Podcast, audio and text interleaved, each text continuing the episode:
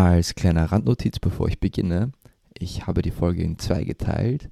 Im ersten Teil gehe ich darauf ein, auf die optimale Wohnungsgröße für die Vermietung und auch noch auf ein paar Renditenkennzahlen, die man berücksichtigen sollte. Viel Spaß bei dieser Folge. Hallo und herzlich willkommen zum Immoblogger Podcast, ein Podcast für alle Immobilieninteressierenden. In dieser Folge habe ich mal keinen Gast an meiner Seite. Daher ist es auch eine Solo-Podcast-Folge, bei der ich meine Erfahrungen mit euch teilen werde. Das heutige Thema, über das ich sprechen werde, ist das optimale Immobilieninvestment für die Vermietung. Also, was solltest du berücksichtigen, wenn du eine Immobilie zur Vermietung kaufen möchtest? Und da gibt es meiner Meinung nach einige Punkte, die man berücksichtigen muss, bevor man zu einer Kaufentscheidung kommt. Natürlich kann man ja auch jede Immobilie kaufen und diese vermieten, aber als ein intelligenter Investor möchte man natürlich für den geringsten möglichen Preis die maximalste Rendite und auch die maximale Wertsteigerungsmöglichkeiten rausholen. So, und welche Punkte solltest du nun berücksichtigen? Als allererstes muss klargestellt werden, an welche Nutzergruppe du überhaupt vermieten möchtest. Das heißt, möchtest du mit dieser Immobilie an einer Familie vermieten oder an Paare oder an Singles oder Studenten, beziehungsweise eine Immobilie für eine WG-Gründung. Und nachdem du die Benutzergruppe definiert hast, dann weißt du auch, wie groß circa oder beziehungsweise Zimmeranzahl die Wohnung haben sollte Natürlich kleinere Wohnungen eher für Singles, Paare oder Studenten und größere Wohnungen natürlich eher für Familien und für WGs. Also ich persönlich würde eher in 1 bis 3 Zimmer Wohnungen investieren, die auch kompakt sind. Warum 1 bis 3 Zimmer Wohnungen?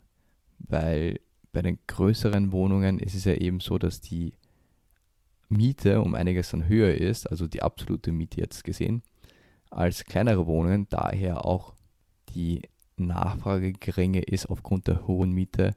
Und wir wollen ja mit unserem Immobilieninvestment ja so viele Leute ansprechen können wie möglich. Daher eher in kleinere Wohnungen, beziehungsweise in 1 bis 3 Zimmer Wohnungen, die kompakt sind. Mit kompakt meine ich, du hast die Zimmeranzahl, aber jetzt nicht unbedingt eine hohe Quadratmeteranzahl. Das heißt, bei Dreizimmerwohnungen statt 90 Quadratmeter jetzt nur 70 Quadratmeter, ja. Du kannst halt die Wohnung weiterhin als eine Dreizimmerwohnung vermarkten, das heißt, du erzielst dann eine höhere Miete, beziehungsweise eine höhere Miete pro Quadratmeter, ähm, aber zahlst halt dann weniger an Kaufpreis. Auf was sollte man noch achten neben der Größe? Ein sehr wichtiger Effekt bei einem Immobilieninvestment, was eben auch so ein Immobilieninvestment attraktiv macht, ist eben der Leverage-Effekt, beziehungsweise auf Deutsch die Hebelwirkung.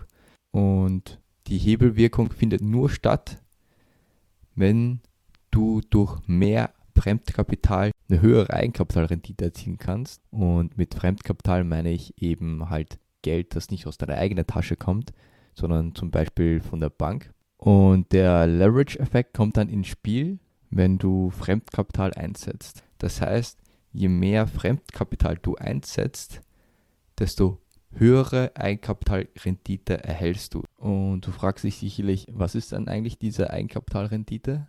Die Eigenkapitalrendite ist einfach der erzielbare Gewinn auf dein eigen eingesetztes Geld. Das heißt, unabhängig von dem Bankendarlehen. Und du merkst natürlich dann, ja, je weniger du selbst einsetzt, desto höher ist natürlich die Eigenkapitalrendite. Aber ja, ähm, wenn es so einfach wäre, dann würde ja jeder Immobilieninvestment machen und nicht andere Investmentanlagen sich anschauen. Aber ja, diese Hebelwirkung wirkt nur, wenn der Zinssatz geringer ist als die Gesamtkapitalrendite. Daher gibt es auch in Niedrigzinsphasen ja auch diesen Immobilienboom, eben weil die Hebelwirkung immer eintrifft. Das ist schon ein bisschen Finanzmathematik. Und wenn ihr euch äh, tiefer reinlesen wollt, dann findet ihr im Internet auch noch sehr viele Quellen. Ein weiterer Punkt, bevor du eine Immobilie kaufst, ist die Berücksichtigung von der Mietrendite. Und wie du merkst, es gibt sehr viele Renditenkennzahlen in der Immobilienbranche. Aber ja, die Mietrendite ist eine sehr weit verbreitete Immobilienkennzahl und ist auch von der Berechnung her sehr einfach. Daher ist es ratsam eigentlich bei jeder Immobilie zu prüfen, wie hoch die erzielbare Mietrendite sein wäre, um eine Vergleichbarkeit mit den anderen Immobilien im Markt herzustellen. Wie gesagt, ist die Mietrendite eine, eine sehr einfache Kennzahl. Das bedeutet, um die Mietrendite zu erhalten, musst du erstmal die monatliche Kaltmiete, die erzielbar ist, ähm, mit den Monaten rechnen. Das heißt mal 12, um die Jahreskaltmiete zu bekommen und dann durch den Kaufpreis rechnen und dann hast du die Mietrendite. Jetzt, wo wir wissen, wie wir die Mietrendite berechnen, ist halt die Frage, was ist überhaupt ein, eine gute Mietrendite? Wie hoch soll die überhaupt sein? Ja, in der Stadt ist es üblicherweise so, dass die Mietrendite zwischen 3 bis 4 Prozent ist. Und im Groben kann man sagen eigentlich, dass je höher die Mietrendite ist, desto besser für den Investor. Aber die Rendite ist sehr abhängig von der Lage. In den äußeren Bezirken bzw. in den äußeren Stadtteilen, da ist es nämlich so, dass die Mietrendite üblicherweise höher ausfällt, eben weil der Kaufpreis geringer ist und man jetzt nicht viel weniger Miete erzielen kann. Ja, daher ist die Mietrendite üblicherweise um einiges höher in den Außenlagen als jetzt in der Innenstadt. Wie du merkst, die hohe Rendite hat oft ihren Preis, weil eben die Lage meistens nicht so gut ist und dementsprechend ist das Wertsteigerungspotenzial in den Außenbezirken üblicherweise auch nicht so hoch wie in der Innenstadt. Das heißt, es hat schon seine Vor- und Nachteile, ob man jetzt die Immobilie in, in der Innenstadt kauft oder halt ähm, in den Randbezirken kauft. Aber grundsätzlich ist eigentlich, je höher die Mietrendite, desto besser wenn du Immobilien auch vergleichst, die in vergleichbaren Lagen sind. Nun, und was wäre eigentlich die optimale Mietrendite?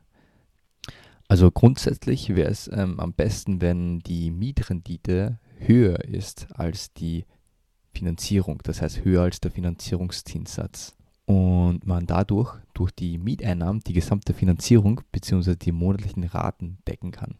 Aktuell ist es halt sehr selten der Fall, weil eben die Finanzierung um einiges teurer ist, als jetzt in den letzten drei Jahren eigentlich war. Und wie gesagt, handelt es sich bei dieser Kennzahl um eine einfache Kennzahl. Daher berücksichtigt diese Kennzahl nicht alle Faktoren, weil man hat ja in dieser Kennzahl nur die Jahreskaltmiete und den Kaufpreis drinnen. Das heißt, für eine endgültige Entscheidung sollte man eigentlich nicht diese Kennzahl verwenden, da sie die Faktoren wie zum Beispiel den monatlichen Nebenkosten, die jetzt nicht umlagefähig sind. Das heißt, du kannst diese Nebenkosten nicht an den Mieter weitergeben oder auch die eventuelle Sanierungskosten, die noch anfallen würden oder auch die Finanzierungskosten und auch die zukünftige Mietsteigerung, die eigentlich anfallen würden, eben nicht mit berücksichtigt werden.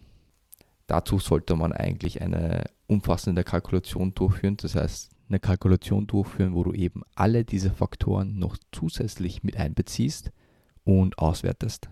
Und ich bin ja schon auf zwei, drei Kennzahlen zuvor eingegangen, aber es gibt noch viel mehr Kennzahlen, die man berücksichtigen sollte.